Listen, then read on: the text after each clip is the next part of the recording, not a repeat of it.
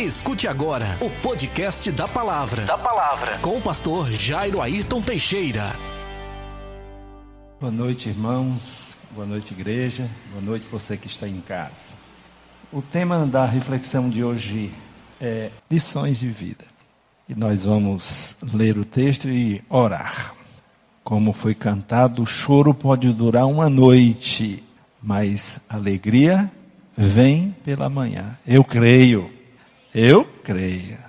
O choro pode durar uma noite, mas a alegria vem pela manhã. Vamos orar? Querido Deus e Pai, nós te adoramos na beleza da tua santidade. Nós estamos aqui, Senhor, na tua presença, celebrando o nosso culto, celebrando, Senhor, a tua presença em nossas vidas. Recebe, Senhor, cada um que aqui está no teu altar, recebe aquilo que viemos trazer ao teu altar. Recebe, Senhor, nossas vidas, nossos bens, recebe tudo o que viemos trazer para ti. E agora, Pai, abre, Senhor, nossos olhos, ouvidos e entendimento para nos apropriarmos das verdades da tua palavra. Em nome de Jesus. Amém. Você já foi manipulado, odiado, maltratado, traído, tratado como objeto, vendido, caluniado, injustiçado, esquecido. Em Gênesis capítulo 37, de 1 a 36, diz que José foi manipulado pelo próprio pai que o usava para delatar os seus irmãos. Odiado pelos irmãos que o invejavam e que tinham ciúmes dele com o pai. Traído pelos irmãos que não o mataram fisicamente, mas emocionalmente o mataram quando o venderam como escravo para os ismaelitas. Transformado em mercadoria, quando pela segunda vez foi vendido, agora pelos ismaelitas, a um oficial egípcio. Em Gênesis, no capítulo 39, de 1 a 23, diz que José foi caluniado pela esposa de Potifar, que apaixonou-se por ele e queria ter relações sexuais com ele. Mas José recusou-se a ter sexo com ela. Injustiçado por seu senhor, o Potifar, que sequer o ouviu e o mandou prender como um marginal. Em Gênesis capítulo 40, de 1 a 23, diz que José foi esquecido pelo copeiro do rei na prisão. Ele não demonstrou nenhuma consideração nem gratidão. Porque quando esteve com ele preso, José, após ouvir, ouvi-lo aflito contar um sonho, ele o interpretou, o confortou. Em Gênesis capítulo 41, dos versos 1 a 44, diz que José foi levado à presença do Faraó, rei do Egito, para interpretar um sonho que o atormentava. E tendo interpretado corretamente o sonho, José também deu orientações de como aproveitar o tempo, o tempo de fartura e de abundância para atravessar os anos de escassez. Impressionado com a sua capacidade, o Faraó o colocou como a segunda pessoa de maior autoridade sobre todo o Egito. O choro pode durar uma noite, mas a alegria vem pela manhã. O que aprendemos com José? A esquecer, a deixar o passado no passado. José tinha um passado marcado por uma dor e sofrimento e decidiu esquecê-lo. Perdeu sua mãe muito jovem, criado numa família complicadíssima, onde os laços familiares eram muito superficiais e onde havia inveja, maldade, ódio, traição, deslealdade. Para piorar sua situação, ele foi vendido como escravo e enviado para longe de tudo o que conhecia e de todos a quem ele amava. Outra pessoa que queria esquecer seu passado foi a viúva estrangeira que hospedou o profeta Elias.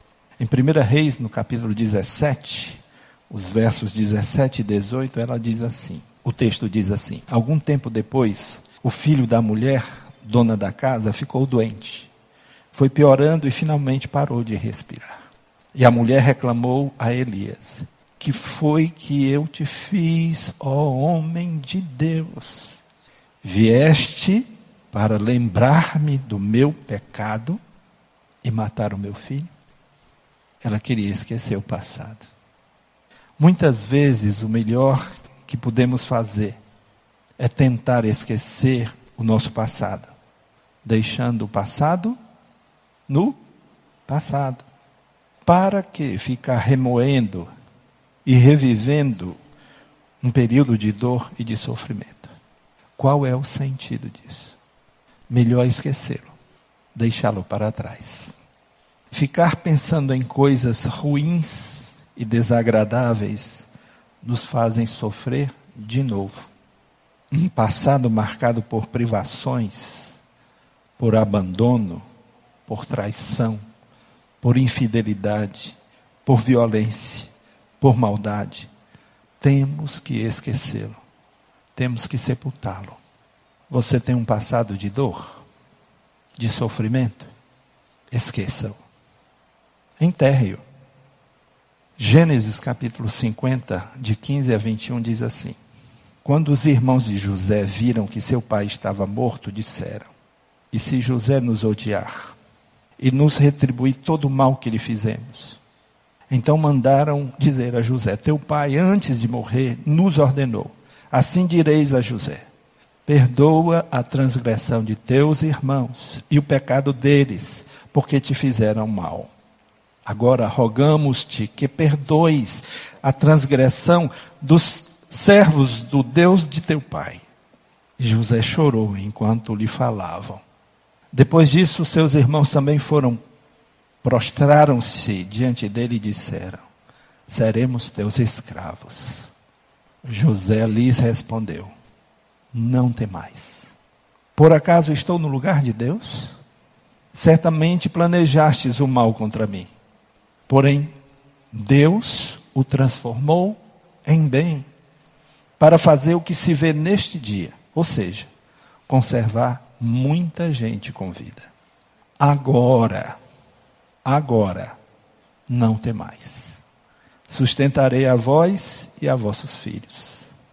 Assim ele os consolou e lhes falou ao coração. Qual foi a decisão de José? Deixar o passado no passado. O que aprendemos com José? A escrever a própria história. O que aprendemos com José? A escrever a própria história. José, pela graça e misericórdia de Deus, tinha alcançado um tempo de refrigério, de paz, de alegria, pois, mesmo como escravo, conquistou a confiança, o respeito e a admiração do seu Senhor, que ele confiou a administração patrimonial da sua casa. José estava muito bem. Até que, até que, houve mais um revés na sua vida. Para sua infelicidade, a mulher de seu senhor apaixonou-se por ele e o desejava sexualmente. A mulher estava fissurada naquele rapaz. Como ele não cedeu, sofreu a injúria, a difamação e a calúnia e foi injustamente punido. Estando preso, foi esquecido por seu companheiro de prisão. Depois que interpretou o sonho dele, do copeiro, e o viu sair pela porta da frente da cadeia. Passaram-se anos até que seu companheiro de cela, o copeiro do rei, lembrou-se de José e ele teve a grande oportunidade da sua vida. Diante de tamanha oportunidade, agarrou-a com todas as suas forças e finalmente mudou o curso da sua história. Deus lhe capacitou, deu-lhe a oportunidade. E José não a desperdiçou. Na mitologia grega, a oportunidade é representada por Kairos, uma figura que tem uma trança na testa e é careca na nuca, para nos lembrar que a oportunidade só pode ser agarrada quando está vindo, pois depois que passa, não temos como agarrá-la. Kairos é para a filosofia grega e romana a experiência do momento oportuno, um momento indeterminado no tempo, quando algo especial acontece. Você está atento ao agir de Deus na sua vida? Você está apercebido você está atento ao tempo de Deus, ao kairós de Deus na sua vida. Você está atento para aproveitar uma grande oportunidade e reescrever a sua história. Quem decidiu viver se lamuriando, se lamentando, com pena de si mesmo, preso a um passado de dor, dificilmente aproveitará a oportunidade ou as oportunidades de mudar sua vida e a sua história. Lembrem-se disso. Tem gente que paralisa no tempo. Aconteceu uma tragédia na sua vida, paralisou a vida. E aí, os olhos se fecham, ficam fechados. E não percebe o tempo da restauração. Não percebe o tempo de Deus para avançar. Filipenses capítulo 3, de 13 a 14, diz assim: Irmãos, não penso que eu mesmo já o tenha alcançado, mas uma coisa faço, esquecendo-me das coisas que ficaram para trás. O que é que Paulo está orientando? a esquecer as coisas que ficaram para trás, deixando o passado onde? No passado. E avançando para as questões adiante. Prossigo para o alvo, a fim de ganhar o prêmio do chamado celestial de Deus em Cristo Jesus. Qual é a decisão sábia da vida? Mesmo a pessoa tendo um passado de dor, ela precisa estar atenta para o kairos, tempo da sua restauração, o tempo de avançar, o tempo de reescrever a sua história.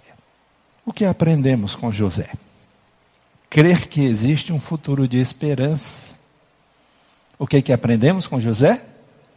Crer que existe um futuro de esperança. José foi iluminado e dirigido por Deus quando colocado diante do Faraó, rei do Egito. Lembrem, o homem que o esqueceu lá, lembrou-se dele. Foi o copeiro. E agora José foi trazido à presença do Faraó.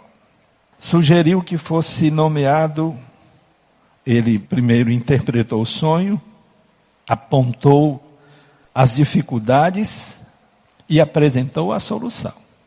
Sugeriu que fosse nomeado um sábio, prudente e capaz para administrar a abundância dos dias vindouros.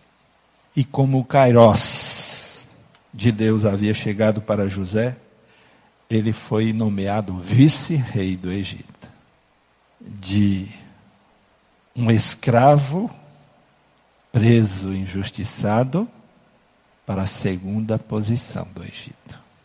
O Kairós de Deus chegou. Foi-lhe dada a grande oportunidade da sua vida.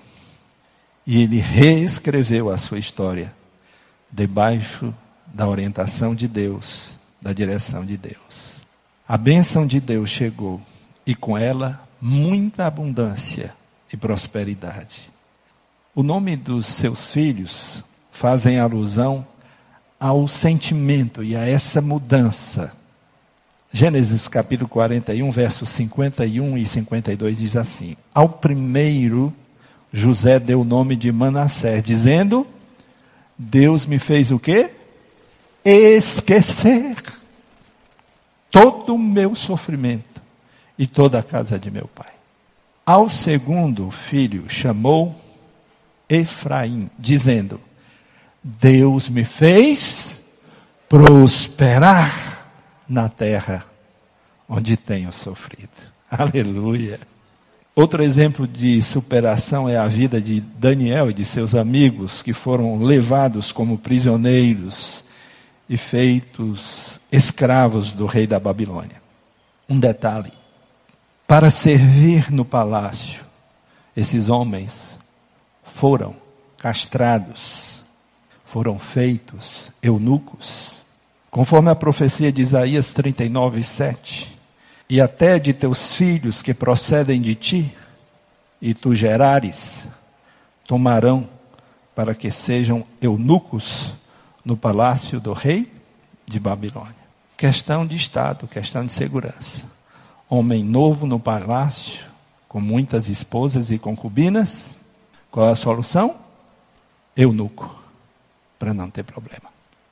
Daniel capítulo 1, 3 a 4, 6 e 9.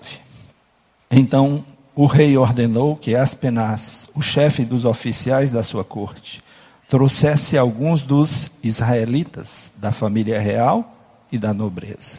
Jovens, sem defeito físico, de boa aparência, cultos, inteligentes, que dominassem os vários campos do conhecimento e fossem capacitados para servir no palácio do rei. Ele devia ensinar-lhes a língua e a literatura dos babilônios entre esses estavam alguns que vieram de Judá: Daniel, Ananias, Misael e Azarias. E Deus fez com que o homem fosse bondoso para com Daniel e tivesse simpatia por ele. O tempo de superação, o kairós de Deus, chegou para Daniel e seus companheiros. E eles foram colocados em posição elevada e de grande influência na Babilônia. Lembrem, esses homens chegaram escravos, foram torturados. Isso aqui não era uma coisa simples de acontecer. Daniel capítulo 1, 18 a 21. Ao final do tempo, estabelecido pelo rei para que os jovens fossem trazidos à sua presença, o chefe dos oficiais os apresentou a Nabucodonosor.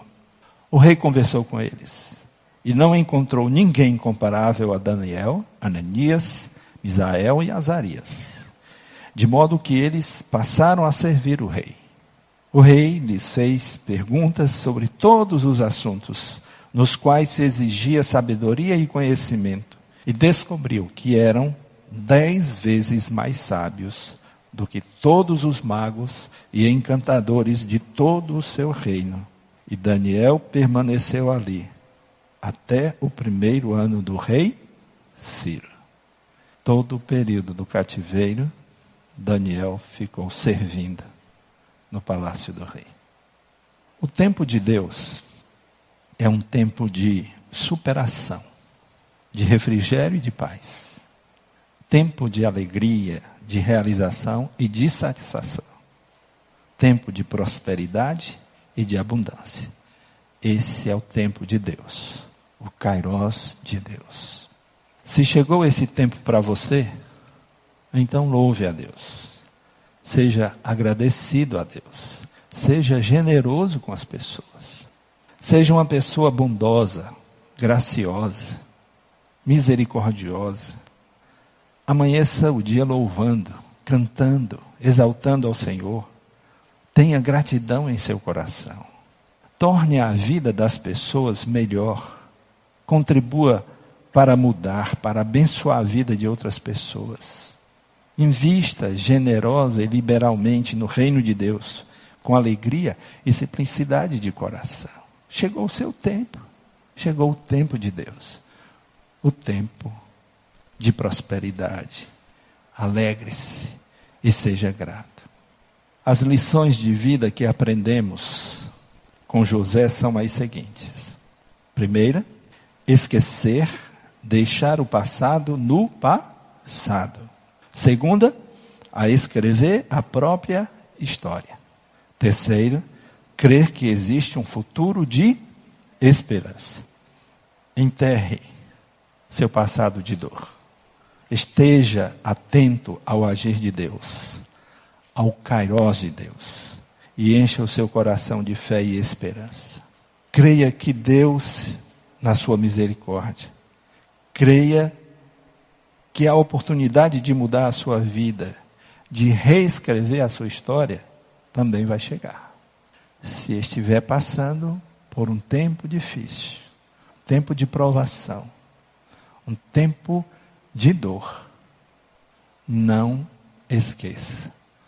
O choro pode durar uma noite, mas a alegria vem pela manhã. Jeremias capítulo 29, versos 11 a 14. Porque sou eu que conheço os planos que tenho para vocês, diz o Senhor.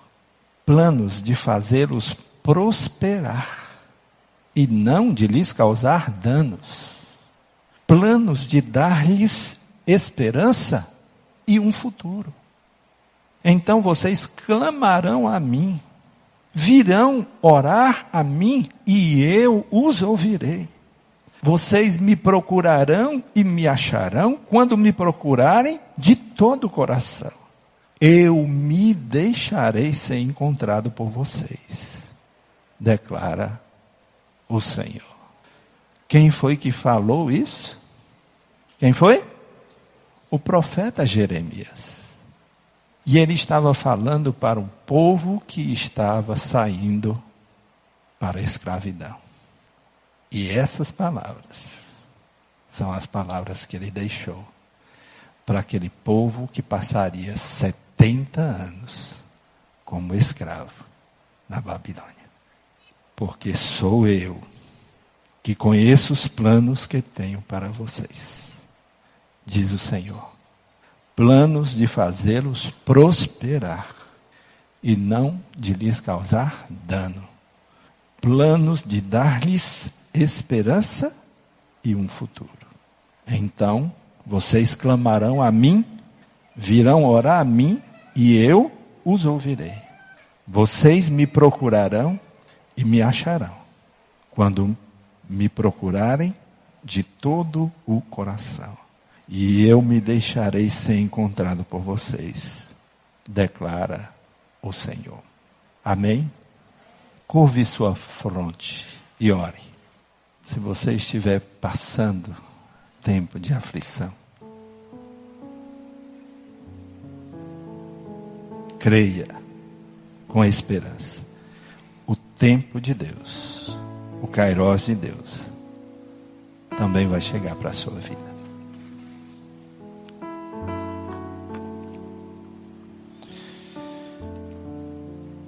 Querido Deus e Pai, Tu conheces cada pessoa que aqui está. Tu sabes o seu deitar e o seu levantar. Tu sabes quem está vivendo um tempo de difícil de dor, de incertezas, de aflição. Tu sabes quem está vivendo um tempo áureo, um tempo de paz, de alegria, de abundância e de contentamento. E eu te peço tanto pela vida de um quanto pela vida do outro, para que os dois possam saber o que fazer nesses tempos. Que o Senhor dê gratidão e alegria e contentamento àquele que está vivendo um tempo de paz. E o Senhor dê esperança para aquele que está vivendo tempos de provação, tempos de aflição. Deus, em nome de Jesus, que esse tempo de dor seja abreviado de acordo com a tua vontade e o teu propósito, e que haja esperança esperança no teu amor, na tua graça, esperança na tua misericórdia, confiança na tua palavra e nas tuas promessas. Porque o choro pode durar uma noite, mas a alegria vem pela manhã. Vem pela manhã. Em nome de Jesus. Amém. Tem alguém ainda entre nós que ainda não tenha entregado sua vida para Jesus e hoje, ouvindo a palavra, ouvindo uma entre tantas outras palavras, deseja publicamente entregar sua vida a Jesus? O Deus que ama, que conforta, que consola, que ampara, que ajuda, que fortalece, que dá esperança. Há alguém entre nós que queira receber o amor, o perdão, a graça de Deus na sua vida? Há entre nós alguém afastado dos caminhos do Senhor, que deseja hoje reconciliar-se com o Senhor, com a igreja? Alguém que precisa dar esse passo? Você em casa, se ainda não tomou sua decisão por Cristo, que faça hoje se você estiver afastado dos caminhos do Evangelho de Jesus, dê o passo e se reconcilie com o Senhor e com a sua igreja. Em nome de Jesus. Vamos orar. Querido Deus e Pai, quero te pedir, ó Deus, que a tua palavra que agora foi ministrada, que os cânticos que foram trazidos, que as orações que foram feitas possam encontrar um lugar na vida de cada pessoa e que o Evangelho da Graça nos sustente em qualquer circunstância, em qualquer tempo, na vida de cada pessoa que aqui está. Em nome de Jesus. Que o amor de Deus, o nosso Pai, a graça do seu Filho Jesus Cristo, a comunhão e a consolação do seu doce Espírito, seja com todo o seu povo hoje e eternamente. Amém e amém. Que Deus os abençoe. Tenha uma semana de paz. Você ouviu? Você ouviu? O podcast da palavra com o pastor, com o pastor Jairo Ayrton Teixeira.